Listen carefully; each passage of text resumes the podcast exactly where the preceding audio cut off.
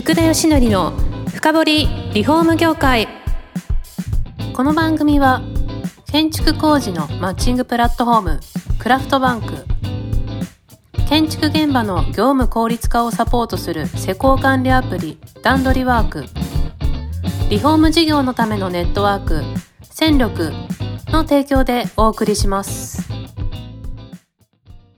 皆さんこんにちは。さあ今週も始まりました。福田義則の深掘りリフォーム業界。第50回目パーソナリティの福田義則です、えー今回もセイフィーの佐渡島さんに来ていただいてます。こんにちは。こんにちは。前回ですねセイフィーさんを立ち上げたっていういいとこで終わっちゃったんでですね。ああ、そうでしたね。そうなんですよ、で具体的にどういうことをやられる会社とか、はい。そこあたりが多分ですねまだ説明をしていただいてなかったんで、はい。ぜひそこから伺ってもよろしいですか？そうですね。はい。まあ前回その AI がこう生まれてくる環境を自分たちが目の当たりにして、まあ、はいとてもまあお驚いたというかですね AI ってすごいって思ったっていうところで、はい。まあ、前回終わったと思うんでその AI がこう生まれてくるプロセスの中でどんなデータを集めたいかっていうところから実は我々ってスタートしてるんですね。はい。でその時にこう私がまさにこの家を建てるっていうことをしてで家を建てた時にそのすごくこう、まあ、自分たちやっぱりこうカメラとか映像とかの世界にいたので、なんか自分で家にカメラを置きたいなっていうのを思ったんですね。はいでその時にこう例えば、まあ、いろんな会社さんに見積もりとかってお願いするとはいなんかすごいいいお値段するんだけどなんか携帯で見れないとか。ああそのなんか、うんなんか保存されてる画像がちょっとカクカクだったりとか、はいなんか今までこう自分たちがこう考えてきたような映像みたいな世界ではなくて、ええ。すごくこう静止画で見づらかったりとか使いにくかったりとかっていうのがあったんですね。なるほど。でそのプラットフォームを作りたいとデータのプラットフォームを作りたいって言ってもプラットフォームって何だっていうふうになったら結局誰かの欲しいものを作るっていうことがまあ、はい行き着くところその欲しいものがたくさん集まったから、結果的にプラットフォームになるってことはあったとしてもはい。いきなりプラットフォームがあるってことはないんですよね。えそれでその後ろに座ってた、まあ、森本と下崎っていう、まあ、いわゆるトップエンジニアと研究者の2人に声かけてえはい「俺家建てたからあのカメラが欲しい」はい。でこれを一緒にペタって貼り付けたら賢くなるカメラを作ろうぜっていうのを後ろに座ってたんではいこう話したんですね。えそしたらあのそのまあ下崎っていうのは研究者なんでいやそれは面白いんだけどやっぱりこう物を作んないといけないよねと。えうん物作るはいの超大変だよっていうのが、まあ、ソニーにいたんで当然そういうの分かってますよね。はいはいそうするとあの森本っていうのが「いや俺はプラットフォームがやりたいんだ」とかって言うわけですね。はい。そのもともと Google っていう会社で Google と一緒にテレビをあのシリコンバレーで開発してて、まあ、それでこうプラットフォーマーという世界に携わってきてたんで森本は「俺はプラットフォーム作りたいんだ」っつって「いや俺は家にカメラ欲しいんだ」ってなって、はい。3人がこうごちゃごちゃごちゃずっと喋ったんですね。はい。そしたらその下崎が「いやだったらカメラのメーカー向けのソフトウェアをこうばらまいてそれで沢島さんの家にカメラつけてはい。その後データが集まってきたプラットフォームになるじゃないかっていうことを、まあ、3人でごちゃごちゃ話してると、まあ、そのアイディアにい行き着いたんです。なるほど。それでそのまあ森本っていうのが、まあ、と僕がこういいろんなところからカメラ買ってきて世界中から、はいはい。中をパカパカパカパカ開けて見てたんですね。はいそしたら、まあ、あるチップセットベンダーが、これは有力なチップベンダーだってことが分かるわけですね。はいそこに連絡して、そのチップベンダーと一緒に開発したいカメラメーカーを探すっていうところから、まあ、スタートをしていったんですね。で、それによって、あのまあ実際ソニーさんじゃないカメラメーカーエルモさんというカメラメーカーが、このあのクラウドコンピューティングと、えーいわゆるこうかしカメラが賢くなるというところに両輪の世界観をすごく共感していただいて、はい。それであのまず作ってみようというふうになりました。はい。で一番最初は、まあ、本当に自分家につけるっていうことだったんで、まあ、防水で w i f i で自分家につけれるようなカメラをで誰もが手軽にあのつければ、まあ、簡単にネットワークにつながって賢くなるみたいなところを、まあ、なるほど。思考して作った会社です。それはもう防犯カメラでいいんですか？そうなんですよね。あの、ええ。まあ、さっきのプラットフォームとかはい。そのいろんなデータとか、まあ、いろんなこう難しいこと言ったら、まあ、いろいろ多分あると思ったんですけど、はい。でもそんなこと言ってもお客さん分かんないよねっていうのがあったんでそのセーフィーっていう社社名にもなってるんですけども、はい。まあ、そういうこう簡単な防犯カメラみたいな映像サービスを自分でセルフィーできる、まあ、セルフィーってこう自分撮りできる。なる自分でできる。はいはいっていうのでこのセーフィーっていう名前にし、はい。まあ、防犯カメラが安い会社でまずスタートしてみようっていうふうに考えて作ったんですね。へええ商品がでも完成したのっていつぐらいだったんですか？そっからあの、はい。作れんの？ってなって楽勝だとかってあのその森本ってそういうあのちょっと激しいタイプなんであの 楽勝っすよってなってはい。そこから半年であのもうプロダクトハードウェアを起こす。すごいですね。半年で作ったんですか？へえあじゃあ2014年中にそうです。2014年の10月に、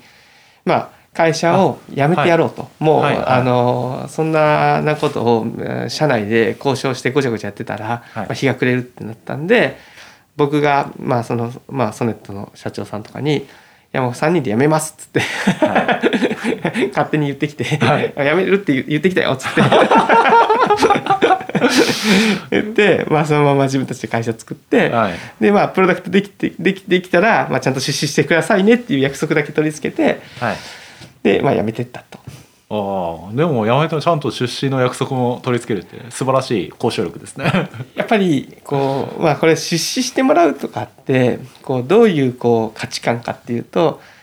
本当にこうなんていうのもう排水の陣で自分たちは真剣にやるからやっぱ出資って受けるもんだと思うんですよね。はいだからなんかお金を出してくださいとか上申して決済もらってこうなんかやっていくっていうことではなくてはい僕ら辞表と一緒に辞めるから出資してくれっていうふうに話をしたっていうところですね。んその方がなんかえー気持ちよく送り出してくれましたね。ああそうだったんですねそれで、えー、と実際商品自体が出来上がって、はい世の中にこう出るわけじゃないですか、はい。すぐ受け入れられたんですか？いやーもう本当に辛い。あのープロダクトマーケットフィットってよくそのはい。新しいプロダクトが世の中に受けるまでのまあ苦しさっていうのがはい。言われるんですけどもあのよくアメリカのシリコンバレーとかで言われるのはもう飛行機を崖から落としてでその間に組み立ててもう一回飛ばし直すってよく言われるんですけども、はい。まあ、本当にそんな感じでしたね。もう毎日がもう悲惨というかもう面白いことが起きまくると。とにかくカメラを作ってクラウドファンディングでスタートしました。はい。でスタートしたら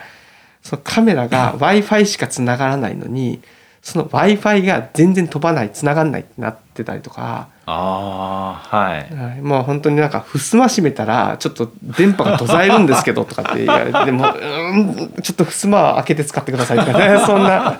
であの例えばルーターをそのお客さんのところに自分たちで持ってって、自分たちで配線してとかっていうのをもうなんか何やってんだろうっていうのが3年半ぐらい続きました。そんな続きましたか、はいなかなか安定しなかったですね そうなんですよ。もうそのカメラっていう断面で最初当然ハードウェアなんで安定しないってなってきたら、でカメラがうまくいったら次例えばクラウドでそんだけの映像データを保存して、まあ、スパスパ動かすっていうところもね莫大なデータ量なんで、ですよね、はい、誰もが想像してないようなデータ量なんで。そんなデータ誰も扱わないよっていうところでサーバーシステム組み立てて作っていますしはいその UI といって、まあ、いわゆるスマートフォンのアプリはいからウェブのアプリケーションとかもやっぱ非常に映像配信の技術ってやっぱアメリカが先行していたりもするので、うん日本にエンジニアがいないんですねあんまり。はい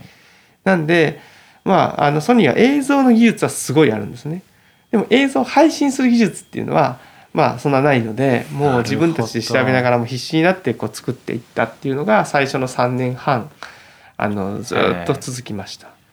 で3年半続いてある程度納得するものができたと思うんですけど、はい。こうクラウドにカメラがつこうつながることによって何が変わったんですか、そうですね。ええ。まずは本当にもうお客様から見るとはい。本当にカメラを置いてえネットワークつないだらむちゃくちゃ簡単にそういうまあ防犯カメラとか記録とかいうのがはい。まずできるようにまあなった、はい。ものすごい簡単になった。でまあそのクラウドで、まあ、それができるようになったんで、はい。まあ、うちの、まあ、ホームページからも買いますけど、いまあ、1キュッパぐらいで カメラが買えて月々1200円からスタートできるんですね。はい。まあ、今まで本当に何十万円ってかかってたような、まあ、初期コストが本当に何分の1にはい。一気に下がった。はい。で、まあ、さらにはあのそれがこうセキュリティもですね非常に担保をちゃんとしていまして、まあ、僕らがやっぱその最初に感じたアジェンダっていうのははいそのネットワークカメラってなんかこう聞くとネットワークにつないでいいカメラインターネットにつなぐカメラっていうふうに想像しちゃうんですよね。うんでもなんかメーカーの概念からするとインターネットにつないでデータが漏れても僕らの責任じゃありませんと責任分解はお客様ですみたいな、まあ、そういうのがネットワークカメラという業界があったんです。なるほど。で、はい。それはこの IoT の時代うにん。絶対受けないと。はい。やっぱりそのカメラドリブンじゃなくてクラウドドリブンでクラウドからちゃんとセキュアにこのやり取りができるような仕組み。さらには拡張していく仕組みっていうのが絶対必要だっていうのを、まあ我々最初からこう思考してたので非常にセキュリティが高いというのがまあポインなるトです。ほど従来はでもクラウドにつながってなかったんですよねそうですね。クラウドにつなげようと思ってインターネットにつながったつなげてしまうと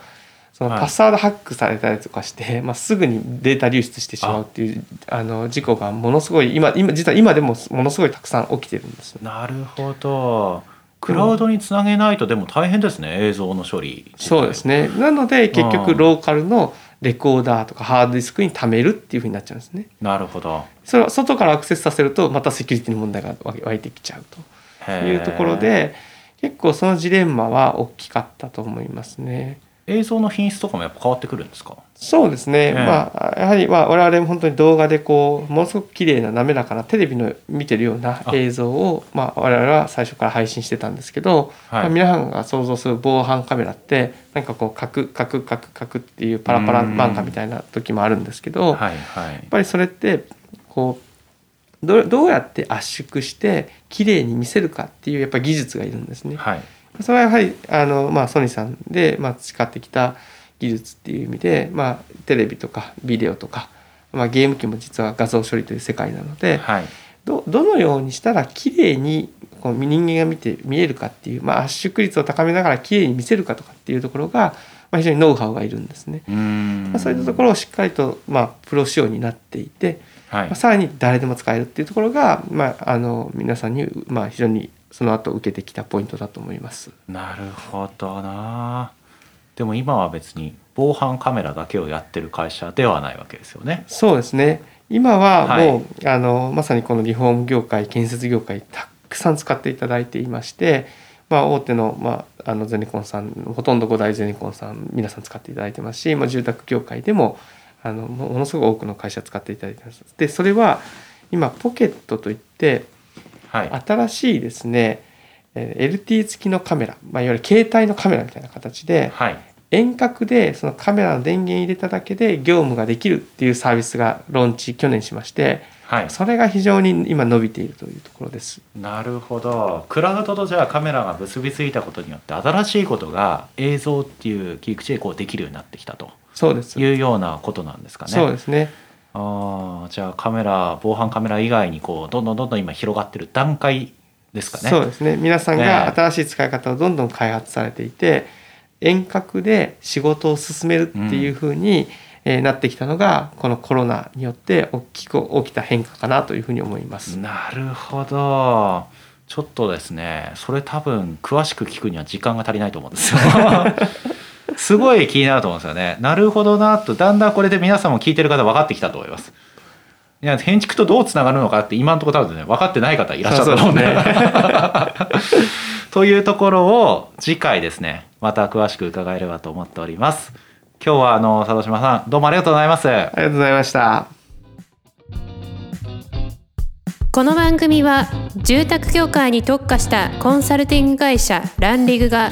長年業界の今を追いかけてきた福田義則をパーソナリティに迎え確かな実績を持つスペシャリストを毎回お招きしてお送りしていきます。